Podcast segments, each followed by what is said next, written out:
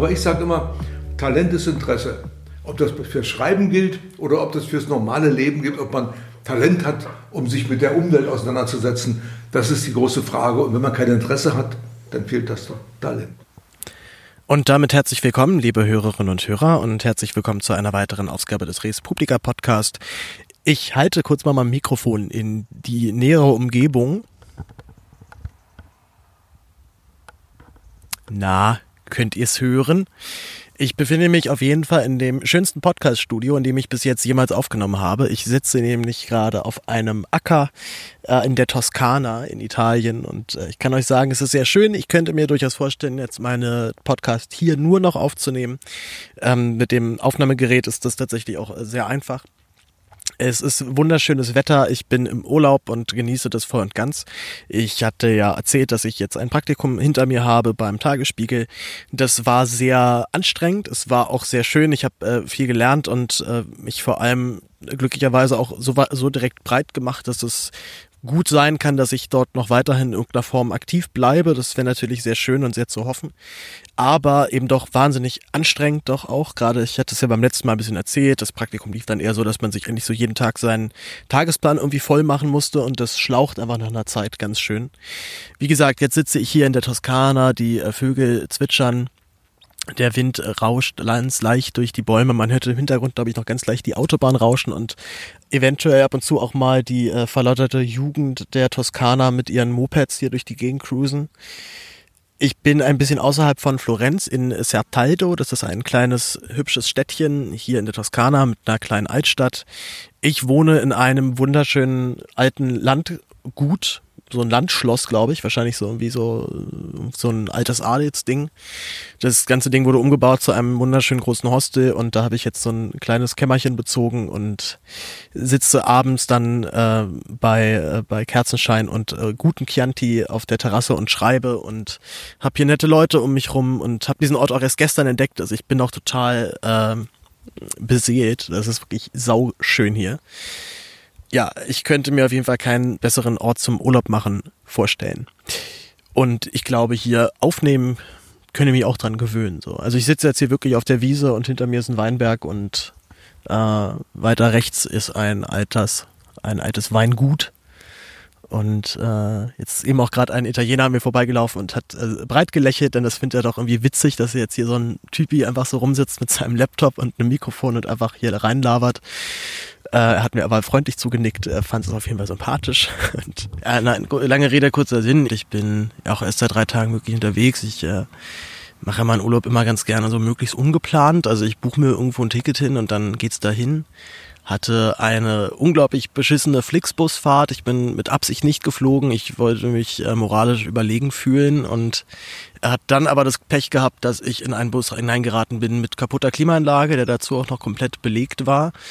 Ich wollte eigentlich am liebsten Bahn fahren, aber das ist dann gar nicht so einfach, denn ähm, Oktoberfest äh, verdoppelt äh, wie von Geisterhand die Ticketpreise gen Süden. Also ich glaube, ich hätte dann so für Minimum 80 Euro nach München fahren können und dann mal gucken, so nach dem Motto. Die Deutsche Bahn ist übrigens auch da nicht sonderlich fit da drin, internationale Verbindungen anzuzeigen. Also irgendwie mit, ähm, mit, der, Italienisch, mit der italienischen Bahnseite wäre das ja, das ist auch noch typisch für die Toskana, dass hier gerne manchmal einfach durch die Gegend geballert wird. Äh, ich schätze mal, dass hier überschüssiges Rotwild entnommen wird.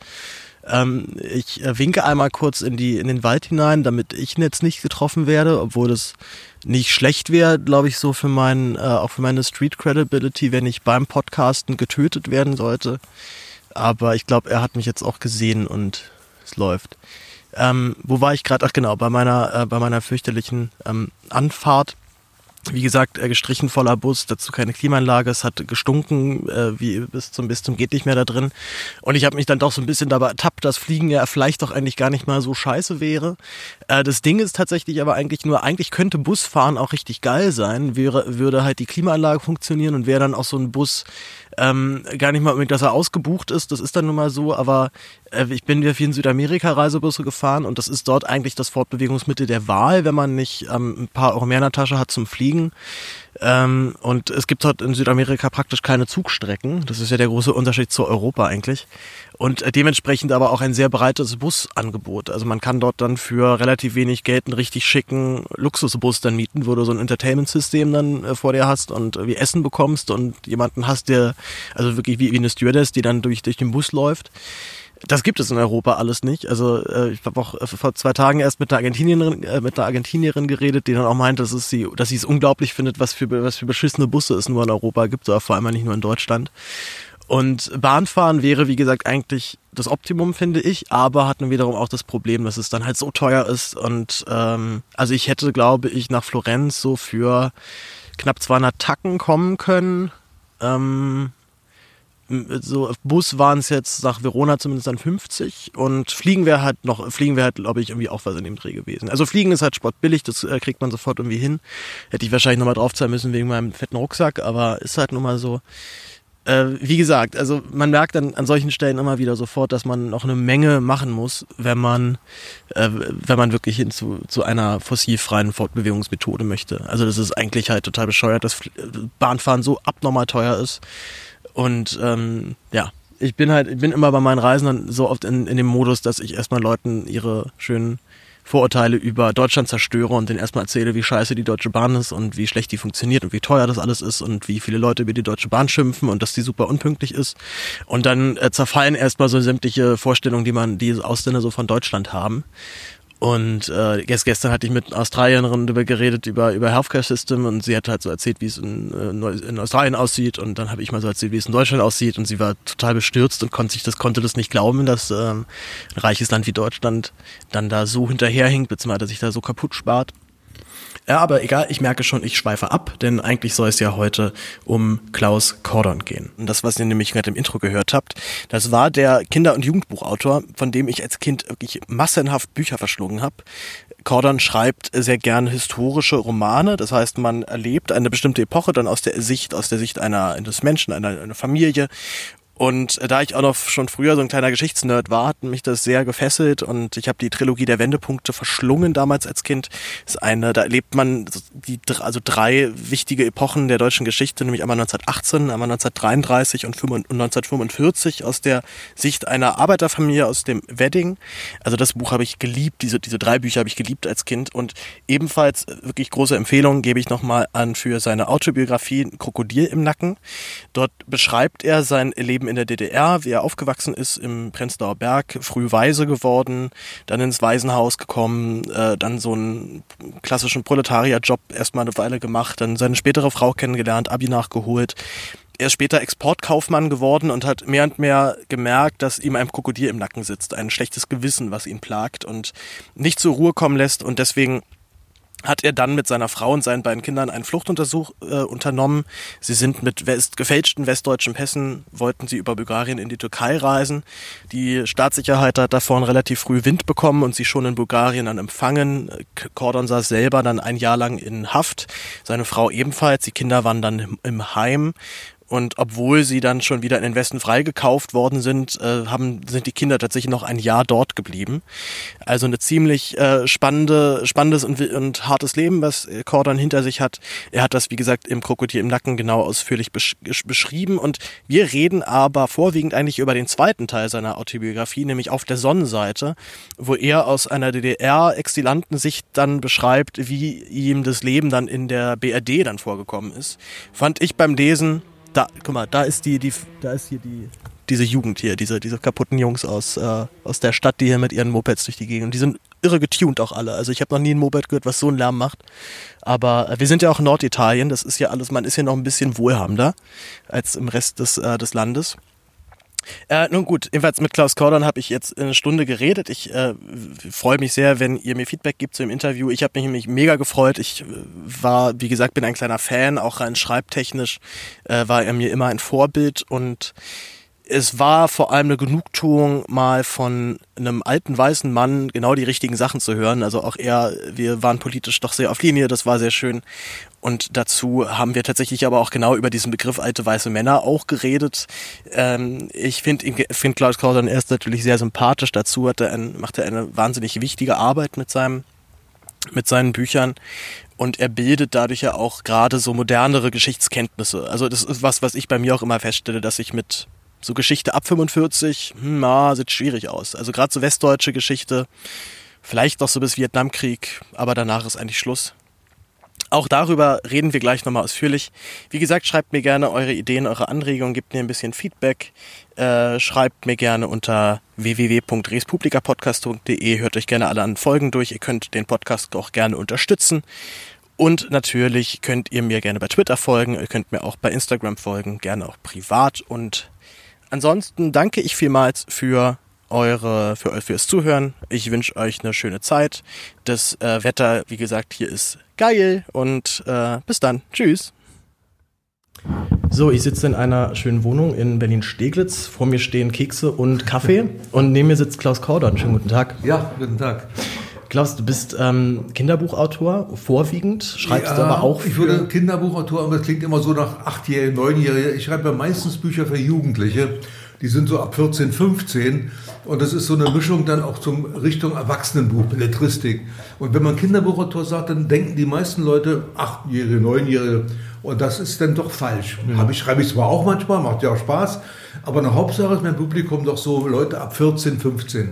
Warum, warum gerade Kinder und Jugendliche? Was, was reizt dich da an dem, das, an dem Genre? Ja, das sind eigentlich die Leute, die die Welt noch nicht so hinnehmen wollen, wie sie ist. Also es ist ja so, wenn Erwachsene denken ja meistens so ab einem gewissen Alter, naja, sie kennen die Welt, sie wissen, was Sache ist.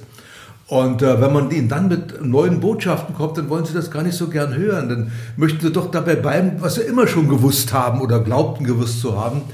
Und Jugendliche sind doch eher doch die, die gucken die Welt sich an und sind nicht so einverstanden damit, machen Fehler, machen manche Sachen auch, die man nicht so gut finden kann aber sie stellen manches in Frage. Und da reißt es mich, ihnen zu sagen, wie ist denn unsere Welt? Was ist denn da eigentlich auch in, in Frage zu stellen? Und wenn man meine Bücher kennt, weiß man, ich habe über die dritte Welt geschrieben, über das Leben dort in Indien, Indonesien.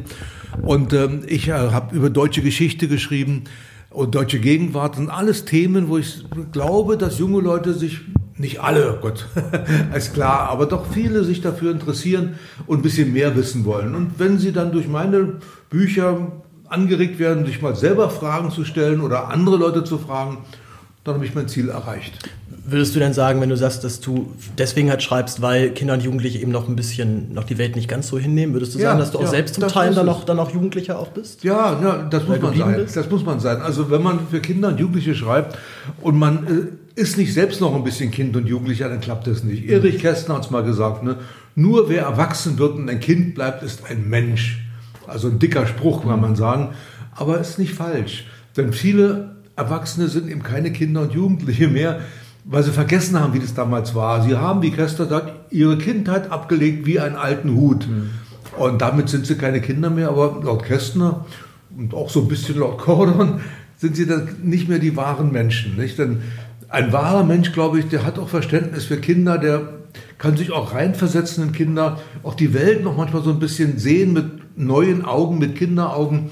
Also ich glaube, das hat auch für einen Erwachsenen einen großen Reiz. Und interessanterweise lesen sehr viele Erwachsene gerne solche Bücher, wie ich sie schreibe, weil sie sich dann auch noch mal so ein bisschen zurückversetzt fühlen und manche Geschichten aus der Geschichte oder aus anderen Ländern ähm, dann doch so ein bisschen mit anderen Augen sehen und ein bisschen zum Fragen angeregt werden. Ich habe selber ja auch als Kind, als Jugendlicher sehr viele deiner Bücher gelesen. Du schreibst ja jetzt besonders gerne historische Romane, ja, also beschreibst ja. aus den Zeiten dann, aus den jeweiligen Blickwinkeln von einzelnen historischen oder auch fiktiven Personen, dann die jeweiligen Epochen und ein Schwerpunkt liegt in deiner Arbeit dann doch immer auf ähm, Aufkommen des Faschismus, Anfang, ja. Anfang 30er, Mitte 30er Jahre bis hin zum Ende des Faschismus 1945. Was, ähm, was glaubst du, was ist heute immer noch wichtig an dieser Zeit, was man, was man vermitteln muss?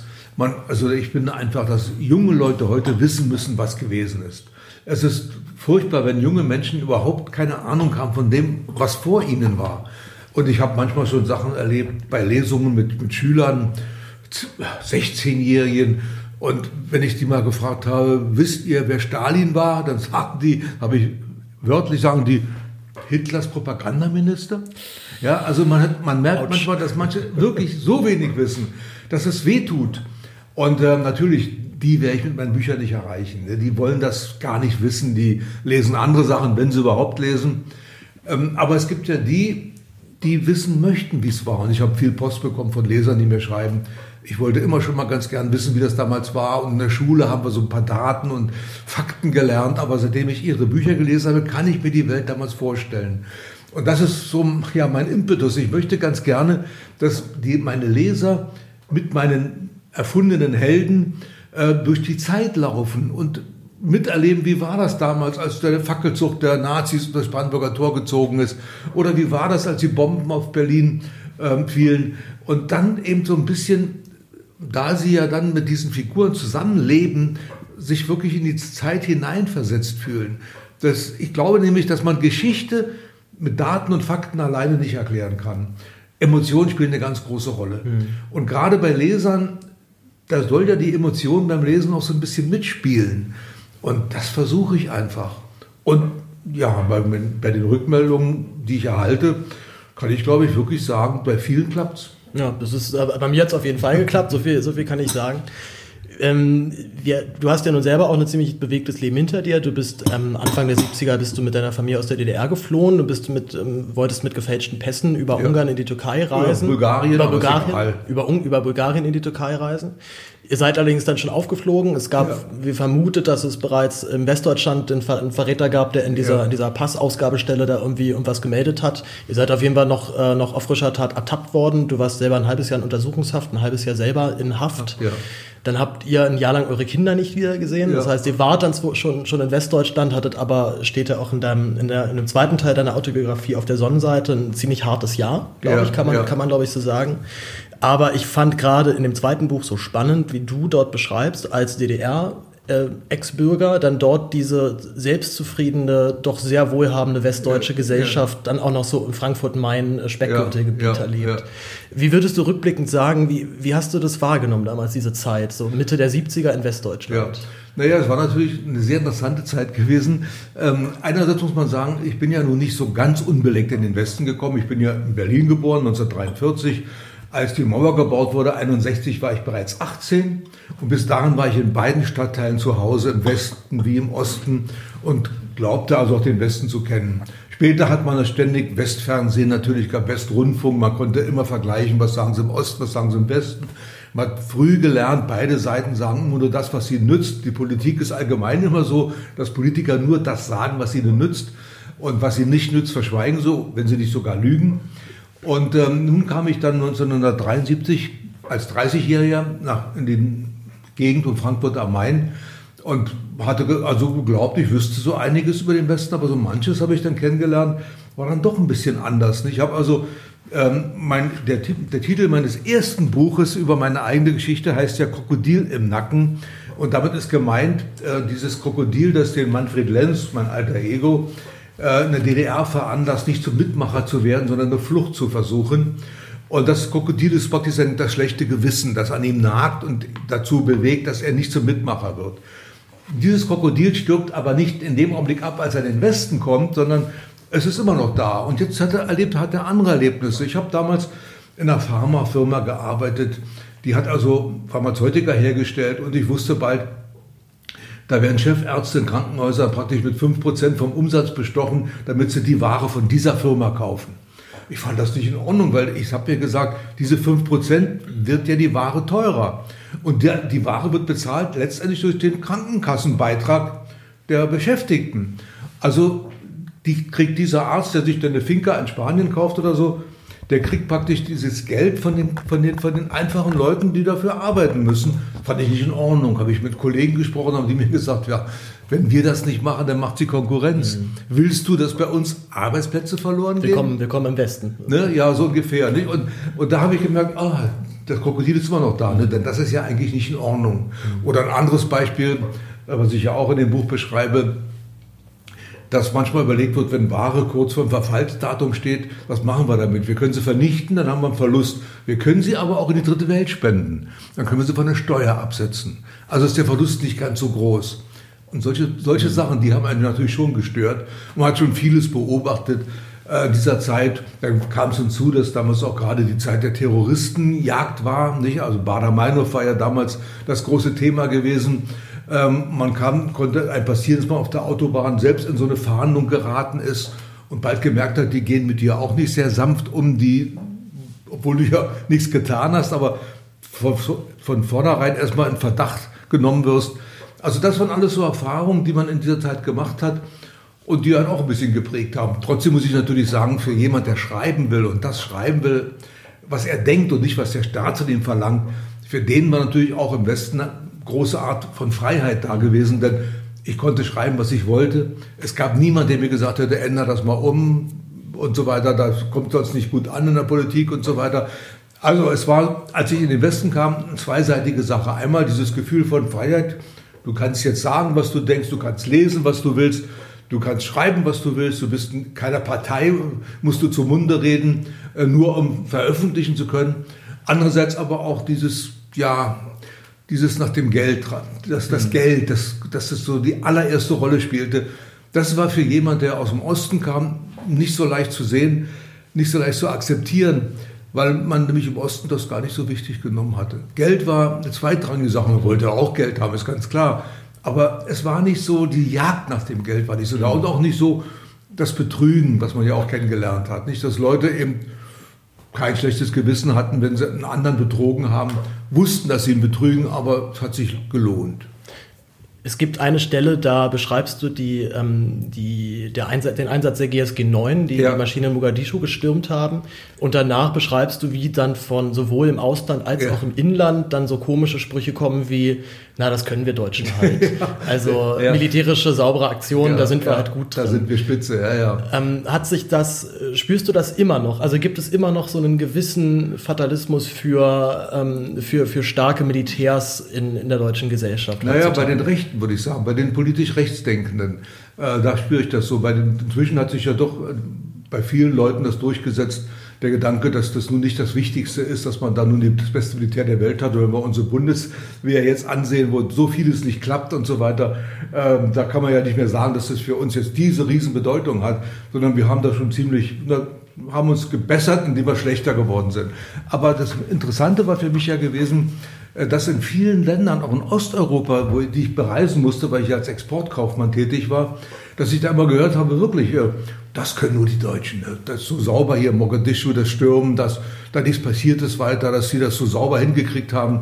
Ähm, das, das, da wurde man bewundert für. Und das, das war, kam mir ein bisschen komisch vor. Nicht wieder so nach dem Motto, ja, Militär sind die Deutschen die Besten und so gefährlich. Ich habe als Kind gehört, dass die Erwachsenen gesagt haben, da war ich noch ein ganz kleiner Krümel, kurz nach dem verlorenen Krieg, ja, aber der Deutsche ist der beste Soldat der Welt. Nur der russische Winter hat dafür gesorgt, dass wir den Krieg verloren haben. Und solche Sprüche kamen damals von Erwachsenen, hat man als Kind aufgenommen und später reflektiert und sich gesagt, was haben die dir da erzählt? Ne? Der Deutsche ist der beste Soldat der Welt. Da kann man darauf stolz sein? Der auch zweimal eindrucksvoll unter Beweis gestellt hat, dass es nicht ist. Das, also. genau, ja, oder dass er zumindest so viel gewollt hat. Ja. Das war also zumindest ähm, ist das überhaupt. Ich bin kein Freund des Militärs, ganz und gar nicht, noch nie gewesen. Für mich ist das schon der, Gedanke, eine Waffe in die Hand zu nehmen, tut, das tut mir schon weh. Aber das hat man damals gemerkt, dass das für viele so eine tolle Leistung war, was damals äh, abgelaufen ist. Und das hat mir auch nicht so gefallen. Aber das war im Ausland genauso, auch im Ost, sogenannten Ostblock damals, ob das Ungarn war oder Polen oder, oder ob das Jugoslawien war. Solche Sprüche hat man überall gehört. Nicht so ein bisschen Bewunderung, das können die Deutschen sehr gut. Mhm. Es gibt ähm, ein, eine Stelle, wo du darüber berichtest, dass du einige ehemalige Bekannte aus der DDR wieder triffst, teilweise ja. sogar dann in, deinem, in demselben Auffanglager, in dem du auch nach deiner Flucht ja. warst und dann halt merkst, was der real existierende Sozialismus mit diesen Menschen gemacht hat, nämlich ja. sie teilweise sehr hart nach rechts geformt. Ja, es gibt die einen, den einen Namen, ich schätze mal auch, das ist ein, auch ein, ein Erfundername, aber Heinz, Heinz Heiland, gehe ich jetzt mal von aus, wegen Haha, es dürfte, dürfte, dürfte noch ein kleiner, kleiner Scherz von dir gewesen sein. Ähm, war das, du, da du ja nun beide Gesellschaften, beide Länder kennst, zumindest die DDR hat dann bis, bis Anfang der 70er, Hattest du jemals das Gefühl, dass rechts, das recht radikales Gedankengut jemals komplett weg war? Nein, nie. nie. Also in der DDR war es natürlich so, dass die Leute sehr vorsichtig sein mussten, weil da wurden sie natürlich ruckzuck weggesperrt, wenn da irgendeiner sich äh, geäußert hat. Aber natürlich gab es das immer. Das gab es immer in der DDR genauso wie im Westen. In der DDR hat man sich ein bisschen mehr zurückgehalten, wie gesagt, aus Furcht vor Verfolgung. Aber es gab das immer. Und auch im, im nächsten Bekanntenkreis hat man immer Sprüche gehört, ähm, wie die Kümmeltürken und, und äh, auch über Juden, der polnische Jude und so. Also das hat man immer gehört, auch von Leuten, die man nicht auf den ersten Blick für recht gehalten hätte. Ganz normale Leute, aber wenn sie dann geredet haben oder wenn sie ein bisschen was getrunken haben und dann geredet haben, dann hat man gehört, wie viele wirklich denken. Und ich beschreibe ja in meinem, in meinem Buch äh, hier äh, Krokodilnacken auch, dass ich im Gefängnis, dass da einer rumlief, äh, den sie festgenommen hatten, weil der in einer selbstgeschneiderten SA-Uniform durch die Straßen gelaufen ist. Natürlich leicht bekloppt, der gute Mann, aber immerhin, es gab das, nicht? Und das hatte man eigentlich in, auch in den höheren, ich sag mal höheren Kreisen, weil ich habe ja dann beim Außenhandel gearbeitet und beim Außenhandel gab es natürlich auch Leute, die in der Partei ziemlich aufgestiegen waren und wo man das nie gedacht hätte, wenn die was getrunken hatten, haben sie manchmal Sprüche vom Stapel gelassen, da haben einem die Ohren geschlackert. Hm. War, war es im Westen besser? Hattest du das Gefühl, dort, ähm, nee, dort war eine bessere Bildung vielleicht auch aber nur vorhanden? Nee, das kann man nicht sagen. Also ich glaube, die, im Westen haben sie sich nur nicht so versteckt. Sie haben also das deutlicher gezeigt, dass sie, dass sie eben rechtes Gedankengut hatten. Also das hat man ja gemerkt, so wenn, man, wenn sie gehört haben, immer so, wenn irgendein wenn er ein bisschen links war, geh doch nach drüben und so weiter. Übrigens sehr interessant auch, dass viele im Westen die DDR Rechte im Westen die DDR gar nicht so schlecht waren, weil da war noch Zucht und Ordnung. Die anderen mit den langen Haaren, das waren noch die Gammler. Nicht, die, haben, die wollen nicht arbeiten, sind zu faul, die müssen man einsperren, damit spritzen, sie arbeiten. Spritzen, sich immer, spritzen, spritzen nicht immer Haschisch und so weiter. Ja, ja, ja, ja. Und das war immer so dieses. Und dann im Osten, wenn sie dann, wenn im Fernsehen gezeigt wurde, wie die jungen FDJler im Osten, wie die dann stramm marschiert sind und so weiter, das hat vielen im Westen gefallen. Da, da ist doch Zucht und Ordnung. Also Diktaturen sind sich ja ähnlich. Und manch einer der Diktaturen sich wünscht, der sieht eben, die eine Diktatur ist weg und da ist eine andere Diktatur. Die haben ein paar andere Slogans und so weiter. Aber die Jugend dort, die wird noch ordentlich erzogen. Das, ja, man kann es eigentlich. Das ist der, Autorit der Autoritarismus, der da gerade, ja, ne? ja, der natürlich in jeder Couleur dann, dann ja, Anklang findet erstmal. Ja, und ich glaube, die, das, ist, das ist in anderen Ländern auch nicht so viel anders. Aber bei uns ist es so ein bisschen über Generationen so eingeimpft worden, ist mein Eindruck, so nach dem Motto, Recht, also Zucht und Ordnung muss herrschen und man muss äh, sich, man muss parieren und, und, man muss Vorgesetzte anerkennen. Also dieses Untertansein, das ist ein bisschen verhaftet, mhm. glaube ich. Und das war bei vielen Leuten im Westen, dass sie das im Osten eben gesehen haben und gar nicht so schlecht fanden. Mhm. Wie erlebst du generell, du bist ja, bist ja immer noch sehr viel, du bist ja immer noch fleißig, du schreibst ja immer noch viel, du bist ja auch noch immer auf Lesungen, yeah. ähm, redest ja auch immer noch ganz viel mit Kindern und Jugendlichen. Wie erlebst du dort das, den Bildungsstand über, über west- und ostdeutsche Geschichte, sagen wir mal, ab, ab 45? Ganz schlecht, kann ich nur sagen, ganz schlecht. Also ich habe immer das Gefühl, ich muss bei Null anfangen. Äh, natürlich haben sie manche Begriffe gehört und so weiter, aber sie verwechseln alles. Und ich sage mir immer, ja, ich will der Schule gar nicht die Schuld daran äh, geben. Dann die Schule, der Lehrer, der da Geschichtsunterricht macht, was soll der machen? Der muss in dem einen Jahr so viel durchnehmen, die Jahreszahlen von da bis da und äh, er hat gar nicht die Chance, näher darauf einzugehen. Oftmals, ich gebe vielmehr den Familien die Schuld, dass da nicht gesprochen wird mhm. über bestimmte Sachen. Denn manchmal, ich habe vorhin schon das Beispiel ja mit dem Stalin erwähnt, nicht der Hitlers Propagandaminister. Manchmal, äh, ich habe ein Buch geschrieben, das ist, so heißt die Flaschenpost, spielt zwischen Ost- und Westberlin. Und das lese ich so vor fünf Klässlern, sechs Klässlern. Und wenn ich dann manchmal so frage, wisst ihr, wer die Mauer gebaut hat, kriegt man Antworten wie Willy Brandt. Willy Brandt hat die Mauer gebaut. Warum? Immerhin ja, richtige Zeit. Also ja, ja, könnte die Zeit sein. stimmt. Ja, der hat die Mauer gebaut. Warum? Weil so viele äh, aus dem Westen in den Osten wollten. Also genau umgekehrt. Also es ist manchmal fatal und wenn man dann die richtige Geschichte erzählt, wie es gewesen ist, gucken sie dann an, als ob dürfen wir dem glauben. Und die, die Lehrer, wie gesagt, die tun mir natürlich insofern auch leid, weil bei den Kindern von zu Hause aus wenig mitkommt. Äh, man darf sich verallgemeinern, es gibt natürlich immer auch andere und so weiter, aber beim Großteil merkt man dann wirklich, zu Hause wird zu wenig über solche Themen gesprochen. Also ich merke auch immer rückblickend aus meiner Schulzeit, ich glaube, wir haben noch so mit Ach und Krach Zweiter Weltkrieg geschafft. Äh, dann Potsdamer Konferenz, das ging auch noch, deutsche Teilung, zumindest in den Anfängen und dann war einfach das Schuljahr vorbei. Mhm. Und dann gehst du ja in die Oberstufe, das heißt, da werden dann nochmal Themen intensiviert, aber ich merke immer, dass ich mich ist vielleicht noch so bis zum Vietnamkrieg äh, geschichtlich einigermaßen auskenne und dann wird es auch dünn bei mir. Also auch die 80er Jahre geschichtlich zu re rezukapitulieren fällt mir dann auch immer wieder schwer. Umso äh, gut ja, dass du Bücher schreibst, die sich ja auch dann auch mit der jüngeren äh, deutschen Geschichte beschäftigen. Äh, glaubst du denn, dass man die aktuelle Lage in Deutschland verstehen kann, wenn man nicht die, die Vorgeschichte kennt? Nee, kann man glaube ich nicht. Also ich glaube, das ist immer so. Wenn man etwas über ein Land wissen will, über die Geschichte des Landes, muss man wissen, was da abgelaufen ist. Ich will ein Beispiel sagen. Wenn ich begreifen will, was eigentlich 1989 passiert, dass die Mauer fiel, dann muss ich doch mal wissen, erstmal, warum wurde die Mauer gebaut. Da muss ich zu 61 zurückgehen, muss sagen, die beiden deutschen Staaten und so weiter. Die DDR musste sich abschotten, weil sie sonst ausgeblutet wäre. Wie kam es denn zur deutschen Teilung? Ja, da muss ich zurückgehen bis zu Hitler. Im Prinzip muss ich sagen, die deutsche Teilung begann 1933. Als ein solcher Mann und seine Partei an die Macht kam und den Krieg wollte, da war die deutsche Teilung ja praktisch vorprogrammiert. Ich kann das nicht begreifen, wenn ich nicht weiß, was damals gewesen ist. Und wenn ich jetzt wieder wissen will, wie kam es zu 1933, dann muss ich was über 1918 wissen, 1919. Den Ersten Weltkrieg, Revolution, äh, dass das dann nicht geklappt hat mit der Weimarer Republik und so weiter. Warum hat es nicht geklappt? Also da muss ich doch ein bisschen was wissen. Sonst kann ich nicht die Gegenwart begreifen. Und äh, viele Leute, die, bei denen das Geschichtsbild anfängt, ja äh, nach dem Mauerfall, jetzt 1989, ja, das reicht nicht. Also man muss schon ein bisschen mehr wissen. Die Frage ist immer, wollen die Leute das wissen? Man kann sie ja nicht zwingen, sich damit, damit zu beschäftigen. Aber ich sage immer, Talent ist Interesse. Ob das fürs Schreiben gilt oder ob das fürs normale Leben gilt, ob man Talent hat, um sich mit der Umwelt auseinanderzusetzen, das ist die große Frage. Und wenn man kein Interesse hat, dann fehlt das Talent.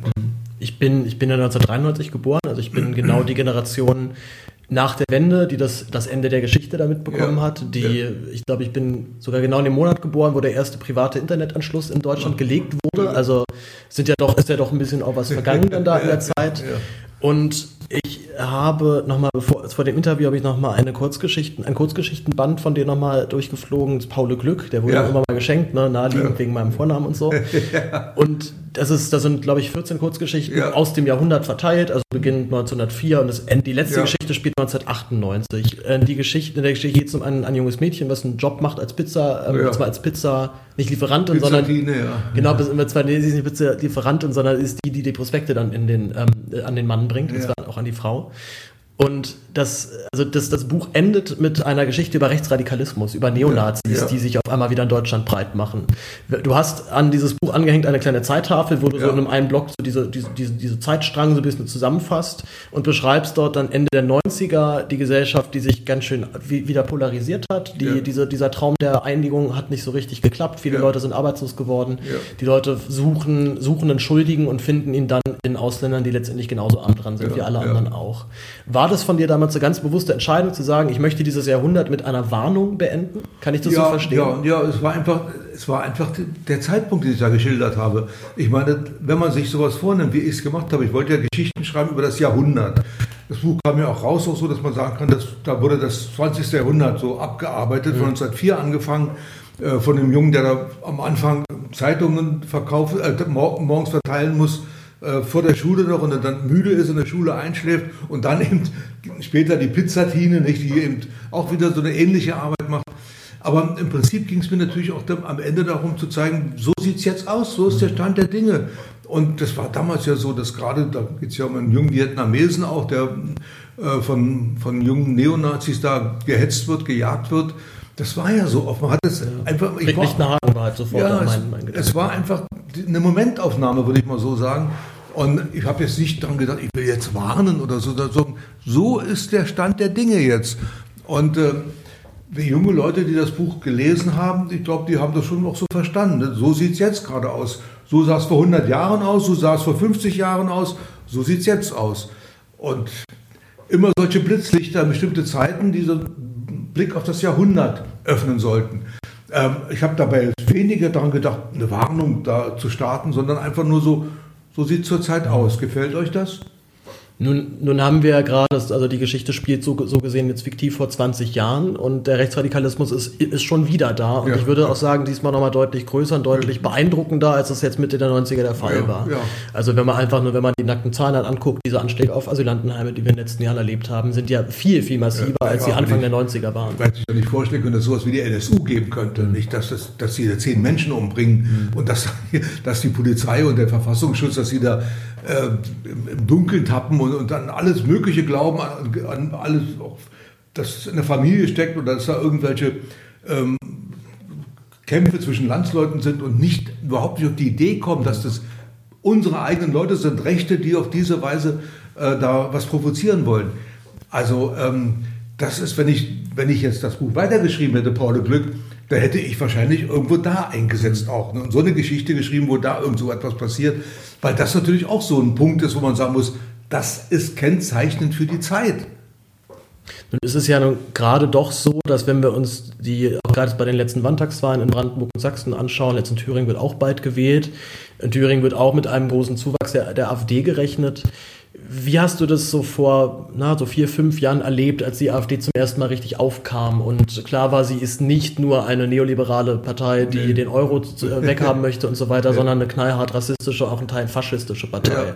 Was, waren so die, was war so das Erste, was du gedacht hast, als diese Partei auf einmal Thema wurde? Ich, naja, ich habe damals natürlich noch gehofft, dass sie nicht so stark wird, ist ja ganz klar. Ähm, ich wusste natürlich, dass es schon immer einen, ich nenne das mal so, einen Bodensatz von Rechten gab. Also wir hatten die Republikaner, die hatten in Berlin auch schon früher mal 10 Prozent gehabt. Wir hatten auch schon in den 60er äh, Jahren die NPD in Westdeutschland wieder, die da auch um die 10 Prozent kam. Wir hatten dann mal in Hamburg die Partei hier von diesem Richter Gnadenlos, die dann auch auf 10 Prozent kam. Es gab also immer, immer Leute, ähm, äh, die äh, irgendwo rechte Gedanken gut im Kopf oder im Hinterkopf hatten und die, wenn sie eine Partei hatten, die sie wählen können, die dann auch gewählt haben. Aber ich habe auch gedacht, naja, bei 10 Prozent pegelt sich das so ein. Und ich bin noch heute noch der Meinung, dass es eigentlich so ist, dass die wirklichen Rechten, der rechte Kern um die 10 Prozent ist und dass die 20 Prozent, die erreicht werden bei Wahlen oder noch mehr, dass da viele bei sind, ja, die dem, dem Staat, mit dem sie nichts anfangen können und so weiter, äh, einfach mal die Hake zeigen wollen. Die einfach so ein bisschen, in Berlin sagt man dann so stänkern wollen oder oder der, ja, der Protestwähler, ne? ja, der einfach jetzt Daf, mal aus, aus Dafke dann sage ich, denn jetzt ärgere ich sie aber mal, jetzt wähle ich diese Partei. Und ähm, das ist natürlich ganz furchtbar dumm in meinen Augen, weil auf diese Weise kann man eine Partei stark machen, die sonst nie geworden wäre.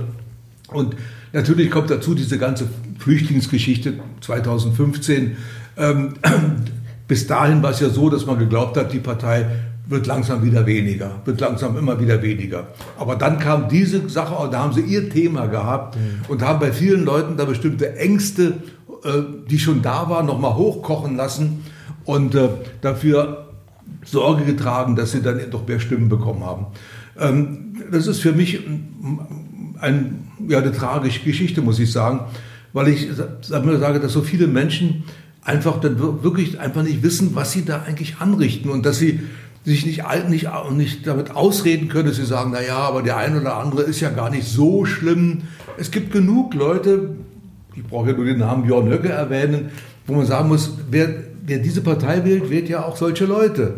Und der kann sich mit nichts rausreden. Wer solche Leute wählt, der macht einen, nicht, der macht keinen Fehler, der, der tut sich selber keinen Gefallen. Das wird Konsequenzen für dich haben, Klaus. Ja, ne? das, ja, so. Der führt ja vielleicht mal noch eine interessante politische Person in diesem Land. Das, ja, das, das, das ja, ZDF-Interview hast du ja mitbekommen von ihm, wo er ja doch, er hat ja sehr deutlich der Presse da gedroht in dem Interview. Ja. Er hat es abgebrochen und meinte direkt, das wird Konsequenzen haben.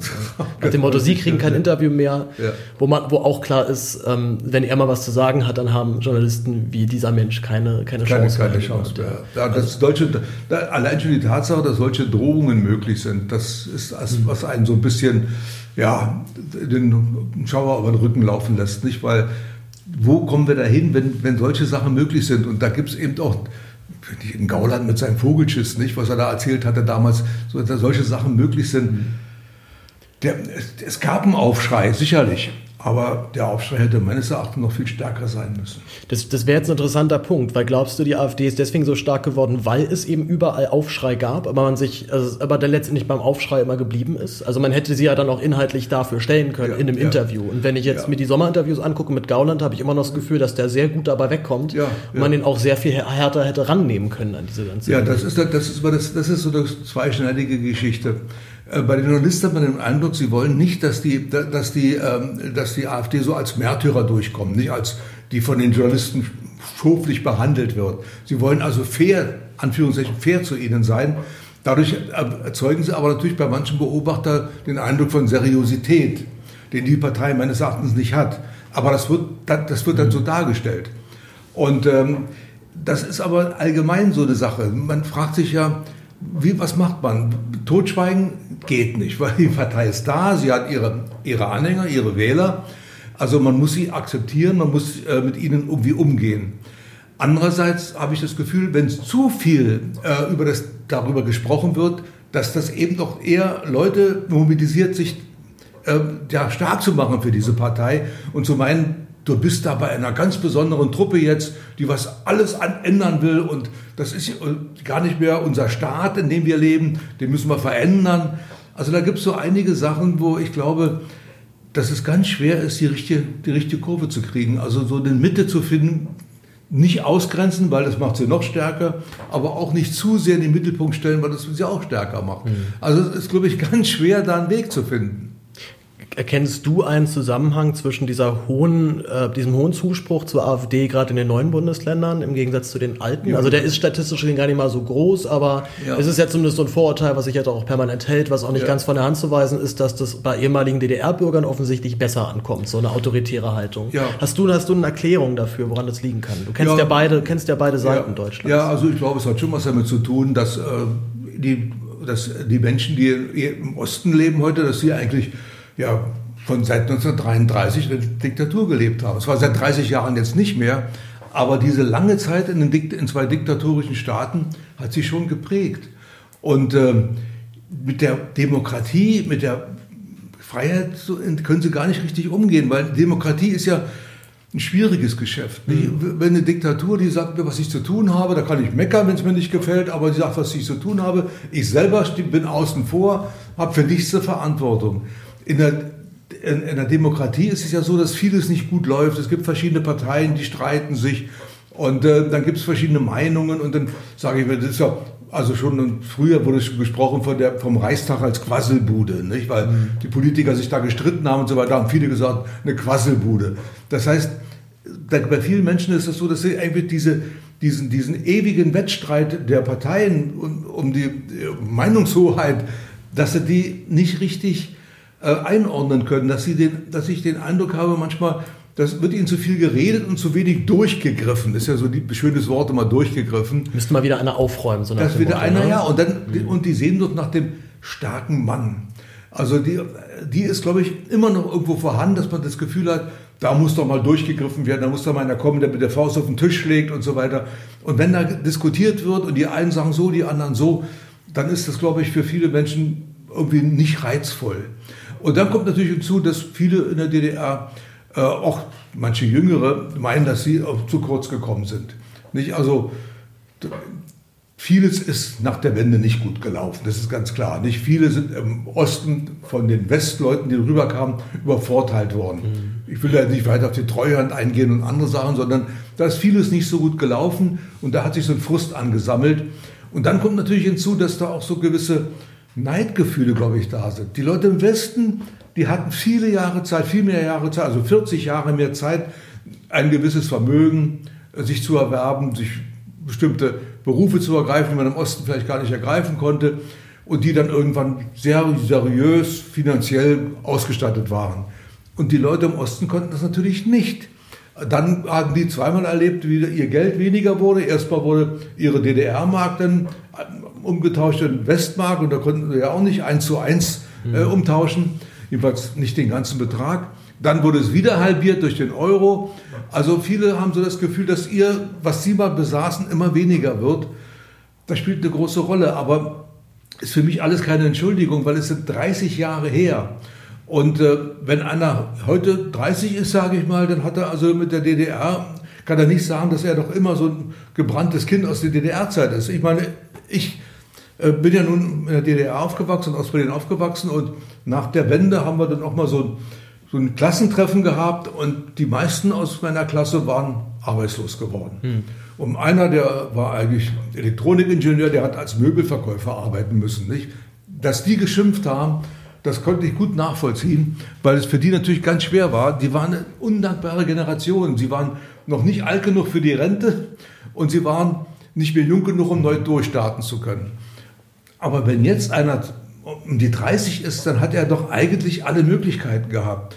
Und jetzt kommt auch was ganz Interessantes, dass eben viele Frauen in der, DDR, in der ehemaligen DDR dass die weggehen, woanders hingehen, da, wo sie sich entwickeln können. Und viele Männer darauf beharren, sie bleiben in, ihrem, in, ihrer, in ihrer Gegend, in ihrer Anführungszeichen Heimat, wollen nicht weg und äh, schimpfen dann nur oder gruppieren sich zu irgendwelchen Leuten, die dagegen all die sind, die jetzt da irgendwo aus dem Ausland kommen und ihnen was wegnehmen. Anführungszeichen was wegnehmen. Die nehmen ja gar nichts weg. Und äh, das Problem ist aber, dass es immer so ist, dass dann manchmal die, die Schwachen auf der einen Seite gegen die Schwachen auf der anderen ausgespielt werden. Und manche erkennen nicht, dass da irgendwelche Leute mit ihnen ihr Spielchen treiben. Mhm. Das, zu, zu, dem Thema Frauen, das, gibt, das, kommt ja auch in deinem Buch nochmal an. Ne? Das ja. dass deine Frau, beziehungsweise im Buch Hannah genannt, äh, aus einer sehr relativ gleichgestellten Gesellschaft kommt, wie der ja. DDR, dann aber im Westen auf einmal merkt, ich, ich muss hier nichts unterschreiben, das muss letztendlich alles mein Mann tun. Ich hab, bin ja eigentlich gar kein, gar kein eigener selbstständiger Mensch mehr. Ja. Ähm, aber noch zu dem, äh, zu, der, zu dem DDR-Thema, was ich nämlich häufig tatsächlich erlebe, dass gerade Leute, die mit dem DDR-Staat große Probleme hatten, also ja. da die Zweifler waren, die aufgeklärten ja, Menschen, die wussten, ich kann dem hier nicht trauen, jetzt tatsächlich überraschenderweise aber genau in diese Richtung AfD auf einmal kippen und vielleicht eben aus diesem alten Reflex, ich darf der oberen Staatsgewalt nicht alles glauben, die machen letztendlich wieder mit uns, was sie wollen, es ist ja wieder wie in der DDR und so weiter, das hört man ja allen lang. Ähm, kann es sein, dass es da einen Zusammenhang gibt zwischen diesem, also gerade der, der kritische, aufgeklärte DDR-Bürger, der ja. jetzt auf einmal hier alles in Zweifel zieht und den, an den, Klima, den Klimawandel leugnet und ja, so weiter ja, und so also fort. Ja, da gibt es einen Zusammenhang. Also ich kenne selbst einen Fall von einem ehemaligen Schulfreund von mir, der hat nach der Wende dann erstmal so, also die Linke gewählt, also damals PDS und so mhm. weiter. Obwohl er früher überhaupt mhm. nichts mit der SED am Hut hatte, aber so aus Protest gegen den Westen. Mhm. Nicht, das war die Ostpartei, da hat er sich zugehörig gefühlt, die wollen was für uns tun. Und da hat er also bestimmt bei mehreren Wahlen hat er die PDS gewählt, später dann die Linke. Der gleiche wählt heute die AfD. Nicht, weil er der Meinung ist, jetzt ist das die Ostpartei. Die Linke hat nicht genug für uns getan, die haben, sind ja auch zwischen schon eine Westpartei geworden, aber die AfD, die hat noch unsere Interessen im Blick. Und äh, das ist, äh, ich, das ist für mich eine Tragik, ja, weil ich kenne den schon als kleinen Jungen und wir haben zusammen gespielt und so weiter. Und dann sagt man sich, soll man jetzt die Freundschaft abbrechen oder versuchen aufzuklären?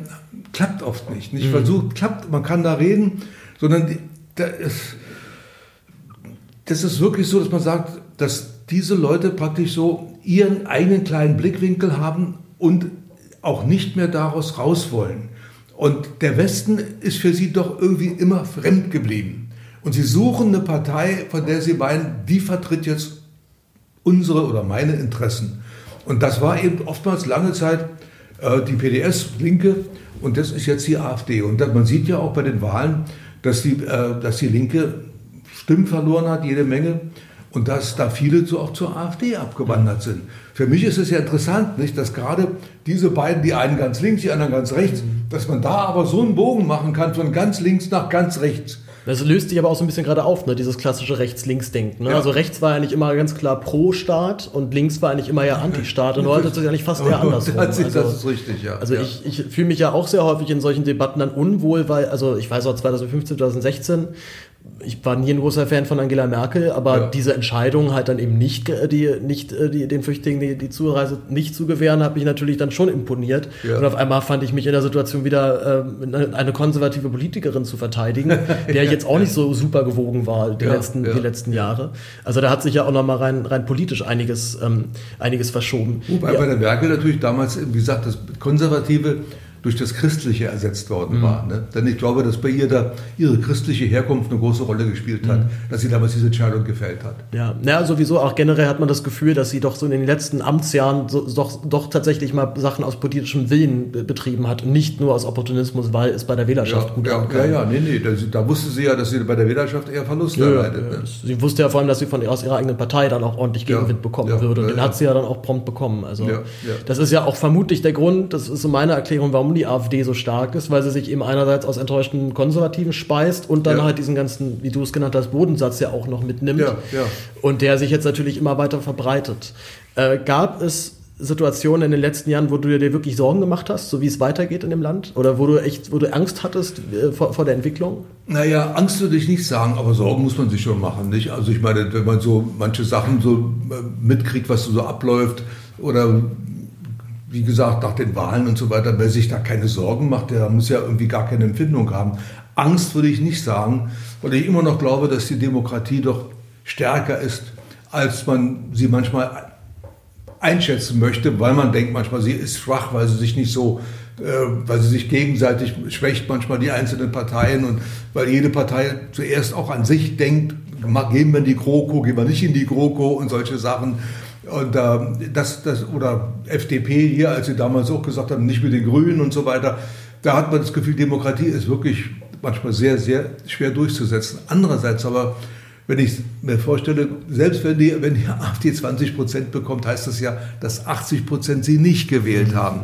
Und da setze ich doch auf die 80 Prozent und hoffe mal, dass es irgendwo einen Schluss gibt. Also, dass irgendwann mal doch die Leute mehr oder weniger kennen, dass diese Partei, diese AfD, ja nur Sprachhülsen verbreitet. Sie haben ja für nichts, irgendein, für nichts, was uns wirklich betrifft zurzeit, ein Rezept. Ist doch ganz leicht zu sagen, Klimawandel gibt es nicht, alles Quatsch, äh, was da erzählt wird. Ähm, wer das noch sagt, man weiß es ja in der ganzen Welt, in der Weltpolitik, kennt man ja die Leute, die das es gibt, auch behaupten. Es gibt einen amerikanischen Präsidenten, der ja, durchaus bekannt ja, für ist. Ja, ja ist, ja, ist ja ganz klar, aber ich sage mir, dass doch bei vielen Menschen doch irgendwann mal das Bewusstsein kommen muss, noch ein paar heiße Sommer, dass das wohl doch nicht so ganz falsch sein kann, was die mhm. Wissenschaft da festgestellt hat. Und ähm, dass man doch mit diesen, ja, mit diesen scheinbaren äh, Lösungen, die die AfD anbietet, weil sie bieten eigentlich gar keine an, sie sagen ja immer nur das, was sie nicht wollen, ähm, dass das auf Dauer nichts bringt. Ich, man kann ja, man hofft es halt. Aber wie gesagt, man macht sich Sorgen, aber Angst habe ich nicht. Mhm. Wir, wir, wir, waren ja auch schon jetzt so bei der aktuellen politischen Lage, was ja dazu kommt zum Aufsteigen der AfD, oder ist ja auch noch sehr begünstigt. Es ist eine große Krise der etablierten Parteien. Ja. Wir erleben eine CDU, die permanent mit dem Rücken zur Wand argumentiert, ja. eine SPD, die noch viel weiter, äh, noch viel ja. weiter, also eigentlich schon praktisch direkt an der Wand lehnt und nicht mehr wirklich selber weiß, wofür es sie eigentlich gibt und ja irgendwie jetzt seit zehn Jahren versuchen, konservative Politik als links zu verkaufen und damit ja immer nur noch mehr und mehr Kopfschütteln ernten. Was glaubst du, was wäre, was, was müsste passieren, einfach rein politisch, dass die AfD kleiner wird? Oh, das ist eine ganz schwierige Frage, weil es ist ja leider nicht nur auf Deutschland beschränkt. Nicht? Wir haben ja in ganz Europa diesen Rechtstrend. Nicht? Also Frankreich, die Le Pen und so weiter. Man hat auch in anderen Ländern ja eher rechte Parteien, äh, der Macht. England, England ja gerade. Ja, England oder, oder Polen oder Ungarn. Da muss, also man ja, muss man ja eigentlich praktisch jede Minute die Nachrichten alle checken, um ja. die, nächste Entgleisung ja. nicht zu verpassen. Ja, aber Polen, Ungarn und so weiter. Sind ja überall so Leute äh, an die Spitze gekommen, wo man sagen würde, ja, eigentlich hat man sich das nicht gewünscht oder auch nicht gedacht, dass es so kommen könnte. Und deshalb ist es nicht nur ein deutsches Phänomen. Ich glaube, dieser, für die Sozialdemokratie ganz insgesamt ist es ein Problem, dass sie ihre Stammwählerschaft verloren hat. Denn es waren ja früher eben doch die Arbeiter, der mhm. Arbeiter, der mehr oder weniger sozialdemokratisch gewählt hat. Entweder kommunistisch ganz früher oder sozialdemokratisch oder, ähm, oder er ist eben in eine andere Richtung abgedriftet, nach ganz rechts, dann wie es ja bei den Nazis hier war, die sich ja auch sozialistisch genannt haben, nationalsozialistisch mhm. genannt haben. Also äh, ich glaube, das ist, ähm, das ist eine, eine Tendenz, die äh, wirklich weitreichende Folgen noch hat in den nächsten Jahren weil es immer weniger Leute gibt, die sich eigentlich dazu dieser Schicht dazu zählen, die früher sozialdemokratisch gewählt haben. Viele glauben wahrscheinlich von sich, dass sie inzwischen ja längst nicht mehr zur Arbeiterklasse gehören, was ja früher dieser Stolz, Stolz erzeugt hat. Ich bin Arbeiter, ich gehöre zur Arbeiterklasse. Und heute gibt es natürlich sehr viele Leute, die äh, da aus dem Milieu rausbewegt haben. Und wenn sie wenn Sie jetzt, sage ich mal so, intelligente Leute sind, die viel nachdenken und die sich auch mit Politik beschäftigen und mit Umwelt und so weiter fragen, dann eben eher zu den Grünen tendieren mhm. und sagen, das ist die Partei, die äh, das, was jetzt zurzeit wichtig ist, das Hauptthema zu ihrem Thema immer schon gemacht hat. Nicht erst jetzt Klimawandel, die waren immer schon eine Umweltpartei gewesen und das hat man ja auch in Österreich jetzt äh, bei den Wahlen, die Grünen auch wieder stärker geworden. Bei uns bei der letzten Umfrage haben sie genauso viele Prozente bekommen wie die CDU, nämlich 27. Ist nur eine Umfrage, aber das, die Tendenz ist ja nun schon seit mhm. längerer Zeit zu bemerken. Ähm, die Grüne Partei hat auch für sich nicht den Anspruch, so wie bestimmte ähm, Klassen zu vertreten, sondern äh, viele ehemalige CDU-Wähler finden inzwischen die Grünen ganz sympathisch und wählen auch, CDU, äh, wählen auch Grüne, weil sie meinen, dass sie ja gar nicht so schlimm sind, wie sie mal früher waren. Nicht? Vor 30 Jahren hieß es ja, die Grünen, das ist eine ganz furchtbare Revoluzerpartei. Inzwischen sind die ja auch brav und bieder geworden, sage ich mal. Aber eine Volks Volkspartei hat Volkspartei geworden, geworden und inzwischen vertreten sie ja auch äh, Thesen, äh, die von vielen Leuten aus den verschiedenen Parteien, vielleicht abgesehen von der AfD, ja auch mitvertreten werden können. Man kann sich vorstellen, wer hätte denn früher jemals von einer schwarz-grünen Koalition geträumt? Kein Mensch. Mhm. Inzwischen gibt es die in Hessen schon längere Zeit und anders wird sie vielleicht auch bald möglich sein. Also äh, da hat sich doch vieles geändert und das, diese ganze Parteienlandschaft bleibt nicht so, wie sie ist. Es war damals so wunderschön einfach. Man hatte die CDU, die FDP und die FDP hat bestimmt, wer regiert. Nicht? Weil mhm. die mit ihren 5, 6 Prozent haben dann praktisch das Zünglein an der Waage ausgemacht. Und da war das so einfach immer gewesen. Entweder regieren die einen oder die anderen. Jetzt haben wir sechs Parteien im Bundestag und die ganze Situation hat sich ein bisschen verändert. Ich glaube, so schnell wird es sowieso keine große Koalition mehr geben, weil es gibt ja gar nicht mehr so viele große Parteien. Und zwei Parteien werden nicht mehr reichen für eine Koalition. Es werden drei Parteien sein müssen, mhm. damit man überhaupt die entsprechende Stimmen bekommt äh, im, im, Bundestag. Also ich glaube, da wird sich noch sehr, sehr viel ändern. Ich hoffe nur, dass es nicht noch, nicht noch mehr Parteien werden, weil das erinnert dann noch sehr an Weimar.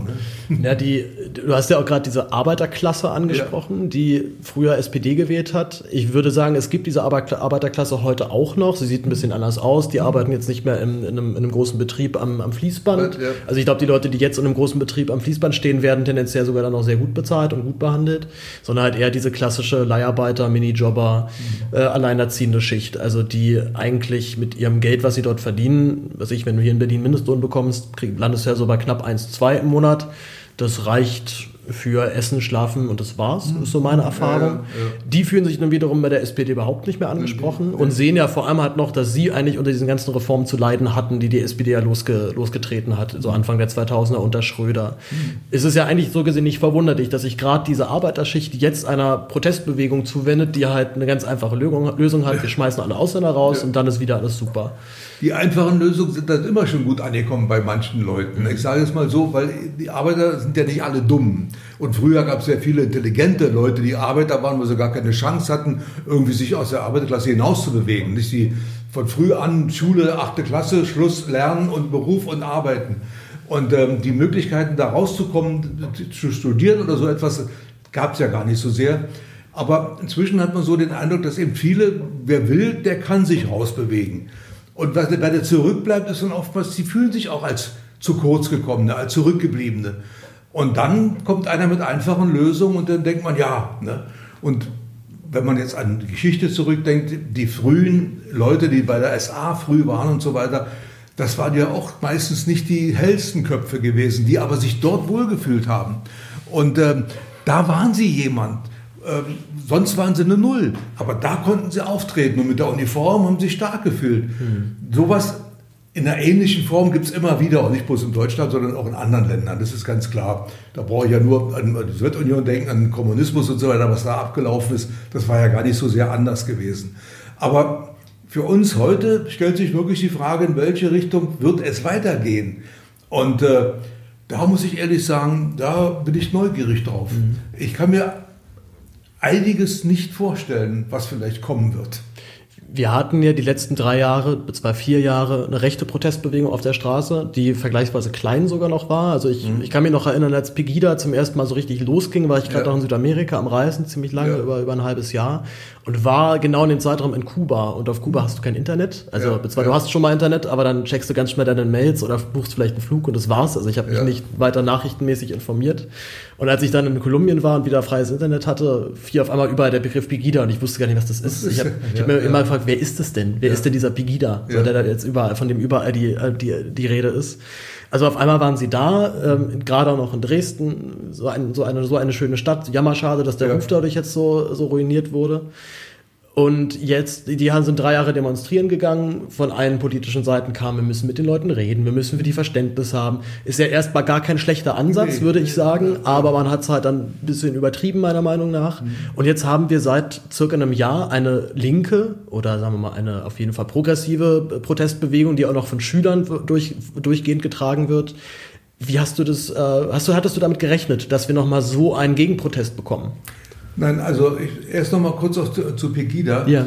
Mit dem Reden mit Pegida. Ich erinnere mich, dass der Sigmar Gabriel damals hingegangen ist und dass er da mit den Leuten mal sprechen wollte, hören wollte, was, warum sind die, warum laufen die diesen Leuten da, diesem Bachmann und so weiter mhm. nach und mal mit reden wollte. Und da ist er angegriffen worden von allen Seiten. Das fand ich falsch, weil ich finde, man muss natürlich versuchen zu reden. Wenn man feststellt, es geht nicht, dann kann man es natürlich sein lassen. Aber versuchen muss man es. Und ähm, Pegida war eine Zeit lang sehr viel im Gespräch, jetzt hört man eigentlich nicht mehr was davon. Ich weiß gar nicht, ob das noch stattfindet, muss ich ehrlich sagen, wo man nichts mehr hört. Und, ist gerade äh, Montag heute, ne? Also könnte ja, ja sein. Ja, müsste ja, aber, aber ich glaube, dass viele von denen sich inzwischen ja auch irgendwie in der AfD engagieren oder, oder irgendwann ja noch anderen Splitterparteien, die es da gibt, Reichsdeutsche oder Reichsbürger oder sonst was. Also äh, das ist ein sehr, sehr gemischter Haufen gewesen, sich da mal getroffen hat und hat mit Dresden eigentlich nicht so viel zu tun, weil die aus der ganzen Umgebung natürlich kamen. Mhm. Bis, bis aus Berlin kamen die nicht. Also es ist dann immer so, als ob das die, die Dresdner waren und so weiter. Natürlich, man weiß ja, wie in Sachsen abgewählt worden ist, da gibt es schon eine starke Truppe und so weiter, aber da kamen die wirklich hin, um, um da äh, ja, Remi-Demi zu machen. Was jetzt, äh, diese äh, Freitagsbewegung hier angeregt durch die Greta Thunberg, ähm, das ist eine Sache, die ich mir natürlich auch nicht hätte vorstellen können, dass es mal so kommt. Aber ich finde es toll, muss ich sagen. Mhm. Ich finde es ganz toll, dass junge Leute aufstehen und sagen, das ist ja unsere Zukunft, die ihr kaputt macht. Wir soll, müssen in 50 Jahren noch leben, seid ihr alle weg, aber wir sind noch da. Und dass sie da so einen Zulauf bekommen hat, also ich finde es fantastisch, muss ich sagen es gibt natürlich auch Leute, die sich lustig machen über das Mädchen. Nicht? Da, da kommt da so eine 16-Jährige und will die Welt retten. Eine Jungfrau von Orleans von heute oder so mhm. etwas wird sich da lustig gemacht. Ähm, aber ich finde, mein Eindruck ist, die hat es geben müssen. Es hatte so, ein Funke hätte sein müssen, um andere junge Leute, ja, den anderen jungen Leuten klarzumachen, was passiert mit uns, was passiert mit unserer Welt, was erleben wir, wie soll es weitergehen. Und dass dann so viele mitmachen, auf der ganzen Welt sogar, dass sie sich da so stark engagieren, äh, das finde ich toll. Ich finde nur, dass von den, äh, wenn ich jetzt höre, wenn die Politik darauf reagiert, dass dann noch Merkel und noch andere sagen, ja, die jungen Leute haben uns munter, haben uns aufgeweckt und so weiter, das ist natürlich eine ganz schwache Leistung, nicht? Weil im Prinzip hätten sie selber sich selber aufwecken können, sie hätten selber wach werden können. Aber egal, äh, das ist jetzt da und ich finde es eine tolle Sache und hoffe, dass es auch nicht so schnell wieder, wieder verschwinden wird, weil die Probleme sind ja da und die Menschen, wer also ein bisschen sich, äh, bisschen sich umschaut, der weiß ja, was passiert. Und wenn die ganze die Wissenschaft auf der ganzen Welt praktisch sagt, wir gehen, wir treiben einer Sache entgegen, die wir nicht mehr in den Griff bekommen können, ähm, dann kann ich mir nicht vorstellen, dass es auf Dauer vorbeigehen kann an der Politik auch. Denn, denn die Politik muss ja irgendwie darauf reagieren. Natürlich kann man sich leicht machen, wie Trump sagen, und der Klimawandel ist eine Erfindung der Chinesen. Nicht? Das kann man sich natürlich leicht machen. Aber selbst ein Trump wird irgendwann erkennen müssen, dass das nicht mehr funktioniert. Das hat er ja auch. Also Trump, Trump weiß es ja eigentlich auch besser. Der hat ja, der hat ja seine, sein Anwesen auf Irland auch schon mit dementsprechend hohen Mauern sichern lassen, weil er genau weiß, dass der Meeresspiegel ja, ja. irgendwann ansteigen wird. Ja, ich, also ich, ich sag mal, ich hatte mich immer sehr gewundert, mein ganzes Leben lang, wann gibt's denn jetzt endlich mal eine Protestbewegung dagegen? Also ich glaube, ich habe so mit elf, zwölf oder vielleicht habe ich äh, eine unbequeme Wahrheit geguckt, der, der, der, äh, der Al Gore-Film, dieser Dokumentarfilm. Ja, ja, so, ja. Und es, es wurde ja einem relativ schnell klar, dass das, dass das auch Konsenswissen ist seit 20, 30 Jahren. Das ist eigentlich jedem bekannt, der sich damit näher beschäftigt. Und irgendwann wird es kommen. Also irgendwann kommt er halt und die Wissenschaft streitet ja zurzeit noch nicht halt nur, kommt es in 10 Jahren, kommt es in 20 Jahren, kommt es in 50 Jahren. Also wie schlimm die Folgen dann sein werden, kann man ja auch gar nicht wirklich abschätzen, weil es eben dann solche, also diese klassischen Kippmomente gibt, wo dann, was ich, Gase freigesetzt werden, die man ja, auch gar nicht ja. so, die man auch gar nicht so auf dem Schirm hatte. Also ich hatte mich aber tatsächlich, also ich habe mich natürlich erstmal super gefreut, weil ich mein ganzes Leben lang immer ein bisschen drunter gelitten hatte, dass meine Generation so furchtbar unpolitisch war. Ja. Hast du das auch so wahrgenommen? Gerade als Kinder- und Jugendbuchautor hast du ja viel ja. mit Kindern und Jugendlichen zu ja. tun gehabt. Hast du da eine gewisse Politikverdrossenheit oder Desinteresse wahrgenommen? Ja, da ich ja nun schon seit vielen Jahren schreibe, war, ist es interessant. Es ist immer so eine Wellenbewegung gewesen. Also als ich angefangen habe, das war Ende der 70er Jahre, erschien mein erstes Buch da war das ja eine Zeit lang, wo Jugendliche sehr politisch engagiert waren. Und ich erinnere mich, dass ich da, wenn ich in Schulklassen gegangen bin, viel gestritten haben auch und diskutiert haben über verschiedene Sachen, äh, die gerade in der Dritte Welt und so weiter und, und Aufrüstung und so weiter, das waren ja wichtige Themen damals. Der Nachrüstungsbeschluss hier damals hier, wo sie alle nach Bonn gegangen sind und dagegen demonstriert haben. Ähm, das war so eine Zeit gewesen, wo man den Eindruck hatte, die Jugend ist sehr engagiert. Die Jugend gibt es natürlich nicht, es gibt immer mhm. so und solche, aber ich sage mal so die Mehrheit. Dann ist das auf einmal so abgesackt. So Mitte der 80er war das schon irgendwie ganz anders geworden. Dann gab es die Wende, da war so ein bisschen politisches Interesse wieder erwacht weil man ja gesehen hat, da ist ein Staat zusammengebrochen. Das war zwar im Osten und wir im Westen haben damit nicht so viel zu tun gehabt, aber trotzdem war es ja interessant und dann auch so ein bisschen deutsche Geschichte. Warum waren wir denn eigentlich getrennt? Und es war dann so, dass man sagen würde, so an den Anfang der 90er Jahre war es dann wieder so ein bisschen stärkeres Interesse gewesen. Aber danach kam so eine Phase, wo man den Eindruck hatte, jetzt glauben alle Friede, Freude, Eierkuchen. Also das Ende der Geschichte halt. Ja, ne? so jetzt ist alles nur noch Spaßgesellschaft ja, halt, weil ja. der Sozialismus oder der hat, der hat versagt, der, der Kapitalismus. Versagt, kaputt gegangen ja. und die, selbst die Russen sind nicht mehr so, wie sie mal waren. Jelzin kommt zu uns hier nach Berlin, dirigiert eine Dampferkapelle und so weiter. Also es war alles so gewesen nach dem Motto äh, Friede, Freude, Eierkuchen. Und das hat sich eigentlich erst wieder geändert, äh, jetzt mit der Flüchtlingsbewegung. Nur leider dann in eine Richtung, dass eben sehr viele, auch junge Leute, ähm, nach dem Motto äh, debattiert haben, äh, wenn wir, wir werden jetzt überrannt. Ich muss ehrlich sagen, ich verstehe die Angst natürlich bei jungen Leuten, die sagen, wir können ja nicht in Deutschland ganz Afrika aufnehmen spricht natürlich keiner davon, dass wir ganz Afrika aufnehmen sollen. Die Afrikaner, wollen, die Afrikaner wollen das auch nicht so. Ist, die Afrikaner wollen nee, das die wollen natürlich zu Hause bleiben, ist ja ganz klar. Aber bei jungen Leuten kam das oft so rüber auch. Ja. Aber da frage ich mich wieder, wo kommt es her? Was wurde da zu Hause gesprochen? Das ist ja immer das Problem bei jungen Leuten, muss ich immer, frage mich immer, wie, wo kommt das her? Ich weiß noch, ich habe mal in der Buchhändlerschule in Frankfurt eine Lesung gemacht, zwar kurz nach der Wende, und da kam, haben wir über die DDR gesprochen. Ich habe so meine Meinung über die DDR gesagt. Und kam ein junges Mädchen zu mir, die war vielleicht so 17, 18. Sie guckt mich ganz entsetzt an und sagt, aber sie kommt aus Thüringen, aber ich war immer stolz darauf, auf die, aus der DDR zu sein. Da habe ich mir die, hab ich, wo kommt das her? Hm. Was war da stolz? Als sie in Bauer fiel, da war sie noch ein Kind gewesen. Das hat mit den Eltern natürlich zu tun. Die hört doch, was zu Hause am Küchentisch gesprochen wird. Und das setzt sich fest. Das setzt sich viel mehr fest als das, was der Lehrer in der Schule erzählt, wenn sie einen guten Lehrer haben, der was Vernünftiges erzählt. Aber das setzt sich viel mehr fest. Und das rauszukriegen, das geht über Generationen. Das geht über Generationen. Ich habe es ja selber erfahren, auch in meiner Kindheit und Jugend, was die Leute, die Erwachsenen, die die Hitlerzeit mitgemacht haben, was die so erzählt haben darüber, alles war ja unter Adolf auch nicht schlecht, der hat die Autobahn gebaut. Solche mhm. Klischees hat man gehört.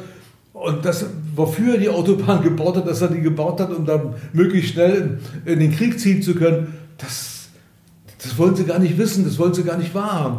Und so ist es auch heute. Es ist immer so, dass, dass diese Klischees, dieses Denken sich über Generationen hinweg hält. Es wird vielleicht ein bisschen weniger, es gibt immer Leute, die auch anders denken, die auch ihre Eltern und Großeltern in Frage stellen, die gibt es auch immer. Aber sehr viele übernehmen das, was ihnen erzählt wird. Mhm die, die Jugend ist auf einmal wieder politisch. Kriegst du das selber mit, wenn du jetzt bei Lesungen bist oder wenn du mit Jugendlichen redest? Also ist das, ist der Klimawandel auf einmal Thema dort bei den Leuten? Ja, ja, der Klimawandel ist jetzt Thema, das ist ganz klar. Da, da, wird ja keiner, da gibt es Leute, die dann auch sagen, ist alles übertrieben und so weiter. Und es war immer schon so, dass die, die Erde mal, mal, mal, mal kälter wurde, kalt ist, dass es äh, Eiszeiten gab und dann wieder mal Wärmezeiten und so weiter. Die gibt es natürlich auch, aber die Mehrheit, glaube ich, äh, ist jetzt wirklich so, dass man, dass sie jetzt das als das Problem der Zukunft mhm. ansieht. Und wie gesagt, ähm, das merkt man ja auch bei den etwas Älteren, die schon wählen dürfen und so weiter. Bei diesem großen Zuwachs der Grünen, das ist natürlich die Frage, hm. wo der Klimawandel eine ganz große Rolle spielt. Hm. Es gibt ja so diesen, ein, ein, ein Wort, ein geflügeltes Wort, was ja gerne die Runde macht von alten weißen Männern, aber auch so ein bisschen, ja, ja. nun sitze ich ja auch gerade äh, dir gegenüber. Alter weißer Mann, ich bin sehr alter Wie, Aber fühlst du dich da diskriminiert von, durch, durch, solche,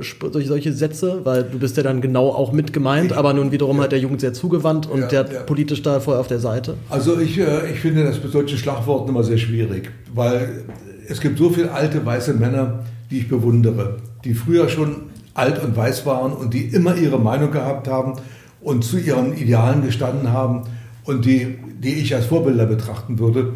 Und dass sie alt und weiß sind, was heißt das schon? Ja, ja. Es gibt, und da, ich sage mal, es gibt alte, alte Schwarze, die wahrscheinlich auch nicht die klügsten sind. und es gibt alte Weiße, die vielleicht klüger sind. Es gibt sicher eine Menge alte Weiße, die nicht so klug sind. Aber diese Schlagwörter so äh, unter so eine Überschrift zu stellen, finde ich blöd. Und ähm, ich kann damit überhaupt eigentlich gar nichts anfangen. Nicht? Alt und weiß sagt für, sagt für mich gar nichts. Es, ich, ich glaube, was halt da mal gemeint ist, also ich habe mich auch schon halt ein paar Mal ertappt, dass ich das dann so umgangssprachlich einfach benutzt habe ähm, und habe zum Beispiel auch letztens erst im Tagesspiegel einen äh, Kommentar von einem, der dort, ich darf den Namen jetzt nicht nennen, äh, Kolumnisten hat dort gelesen, der tatsächlich dann in seiner Kolumne den Satz schreibt, vielleicht sollten wir uns einfach mit dem Klimawandel arrangieren, haben ja schon viele Generationen vor uns auch geschafft. Mhm. Und was, also leider doch, muss ich dann doch immer wieder feststellen, dass je älter Menschen werden, sie natürlich auch ein anderes Verhältnis zum Klimawandel haben, weil sie natürlich ganz genau wissen, das betrifft mich nicht ja, mehr so aktiv. So einfach ist es. Und ja. wiederum halt dann, du hast nun aber auch selber Kinder, du hast auch Enkelkinder, du ja. eben genau weißt, die betrifft es nun aber schon. schon ja. Und ich glaube, was eben mit diesem alten weißen Männer gemeint ist, ist halt dieser klassische deutsche Spießbürgermann, der sich in seinen, in seinen Vorgarten setzt, seine Grillwurst auf den, auf den Grill packt und nichts mit der Welt zu tun haben möchte. Eigentlich kommt es ja aus Amerika, ne? Genau, genau. Es ist dieser dieser klassische Suburb, äh, Suburb ja, und, ja, und da ist natürlich klar, da ist natürlich diese Truppe gemeint, die so ein bisschen äh, ja, auf Trumps Seiten steht. Mhm. Nicht, die jetzt hier so auch gegen, gegen Schwarzes ist und so weiter. Und dann sind eben die alten weißen Männer, das sind eben die, die gegen die anderen etwas haben, gegen die Schwarzen oder Farbigen oder, oder Asiaten, die kommen oder Südamerikaner, die kommen wollen. Also äh, das ist, ich weiß, wer damit gemeint ist, nur es ist so zu einfach zu sagen. Es ist so ein, so so ein so ein simpler Begriff, alt und weiß, sondern man müsste dafür dann schon was, was Besseres finden, wie einfach zu sagen, zum Beispiel die rechtsgerichteten. Mhm weißen Männer. Ja, oder vielleicht einfach der, der, der spießige alte Mann. So, das wäre ja vielleicht auch noch so ein, oder sowas. Also ja, du bist ja, du schreibst ja in dem Buch halt genau über diesen, diesen spießigen äh, ja. Wohlfühl, äh, ja, diese Wohlfühljungs dann irgendwie im Westen. Die sind ja, das sind ja genau die damit gemeint sind. Ne? Das, das, hat mit dem Weiß eben nichts zu tun. Mhm. Durch den Weißen ist es schon wieder so ein bisschen fast, ja, übertrieben jetzt, aber fast rassistisch zu sagen, jetzt die Weißen, die alten weißen Männer. Ne? Man, wie gesagt, man kann sagen, die alten spießigen Männer, die können gelb oder weiß oder schwarz Das sind auch Frauen, das sind unter anderem auch immer Frauen. Ne? Also man muss dann, muss auch, dann schon sehr ja, genau nehmen. Ja. Ja. Ähm, wie gesagt, wir hatten ja schon die Protestbewegung besprochen. Wir hatten jahrelang rechten Protest, jetzt haben wir linken Gegenprotest. Und ich kann mich noch erinnern, dass, glaube ich, so 2017 auch in der Zeit ein großer Artikel war, wir brauchen endlich eine linke Gegenbewegung. Jetzt ist sie da und die Jugendlichen werden trotzdem nicht ernst genommen. Was müssen, was müssen die Jugendlichen anders machen, damit sie gehört werden? Müssen sie alle, alle einfach jetzt aufhören, SPD, CDU zu wählen und nur noch linke Grüne oder sowas? Oder was, was, was ist das Rezept? Was kannst du mir da mitgeben ich kann deiner ja, Erfahrung? Also ein Rezept ist natürlich ganz schwer auszustellen, was man da machen muss. Auf keinen Fall dürfen sie Gewalt anwenden. Nicht? Also das ist für mich immer kontraproduktiv. Wenn ich jetzt höre, das haben sie hier in Berlin ähm, bei der S-Bahn-Strecke wieder irgendwas in die Luft gejagt mhm. und haben dann ein Bekennerschreiben geschrieben, äh, sie wollen damit die, die, die, die Klimademonstrationen unterstützen und so weiter. Damit erreichen sie gar nicht. Damit erreichen sie nur, dass die Leute sagen, die sind Spinner, die sind blöd. Mhm. Und wenn ich morgens zur Arbeit will und meine S-Bahn fährt, ich bin ich sauer auf die. Mhm. Also das ist ganz blöd und natürlich Gewalt gegen, gegen, gegen Menschen natürlich erst recht, ist ganz klar.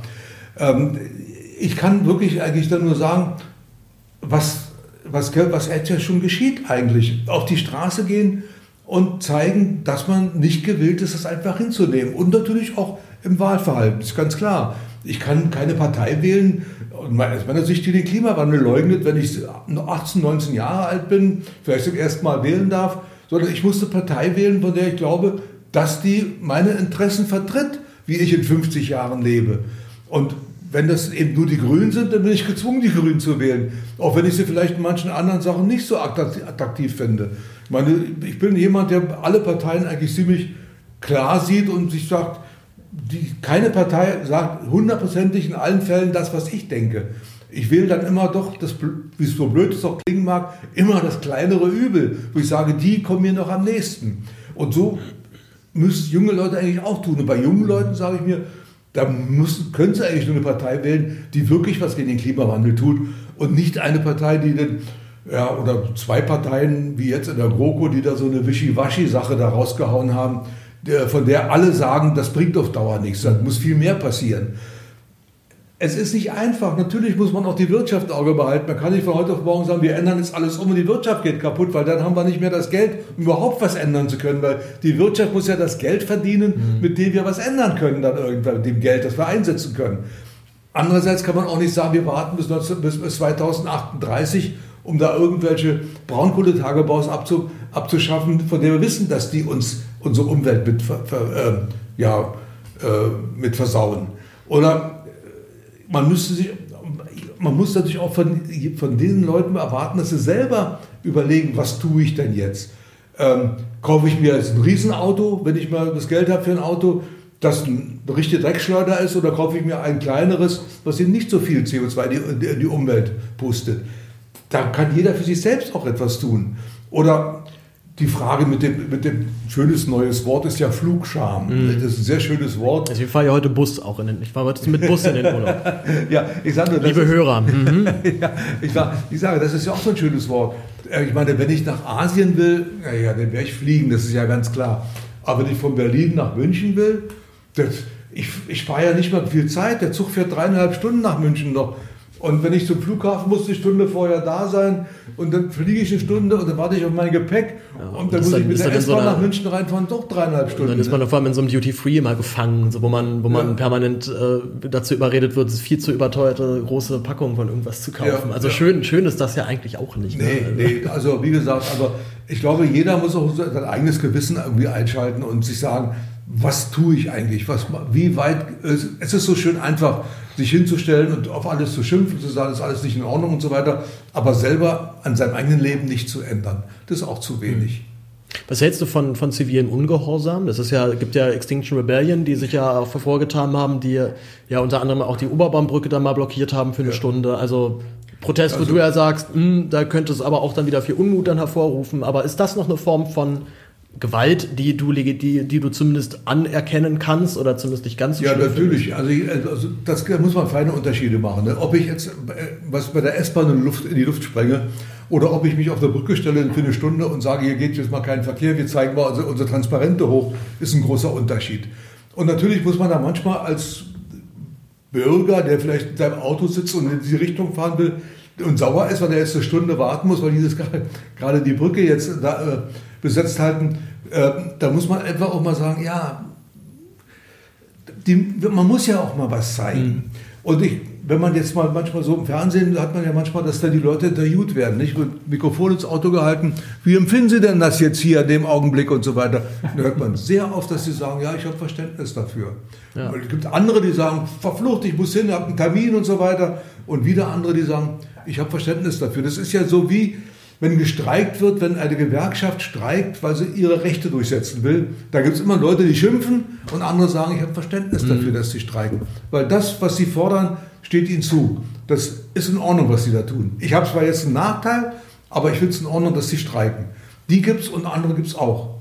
Aber ich glaube, je mehr Leute bereit sind, auch zu akzeptieren, dass man manchmal kleine Nachteile hat, um ein größeres Ziel zu erreichen, je mehr das andere mitbekommen, dass es diese Leute gibt, desto mehr werden es. Wir sind schon bei über einer Stunde. Ich habe ja. gerade erst raufgeguckt und gemerkt, die Zeit ist ja irre schnell vergangen. Ähm, jetzt möchte ich aber zumindest noch abschließend fragen, ähm, wie gesagt, es ist gerade viel los in der Welt. Ähm, ich merke immer, dass gerade wenn man sich dann historisch mit diesen, mit der jetzigen Zeit und auch mit der früheren Zeit auseinandersetzt, gibt es viele Parallelen zu den 90ern. Also wir haben wieder eine, eine Regierung, die irgendwie in sich selbst gefangen ist und nicht mehr so richtig weiß, was sie eigentlich noch machen möchte. Mhm. Also Kohl war ja auch 16 Jahre dann Kanzler und wusste zum Schluss selber nicht mehr, warum er das eigentlich noch macht. Und bei Merkel kriegt man auch mehr und mehr den Eindruck, dass sie keinen Plan mehr hat.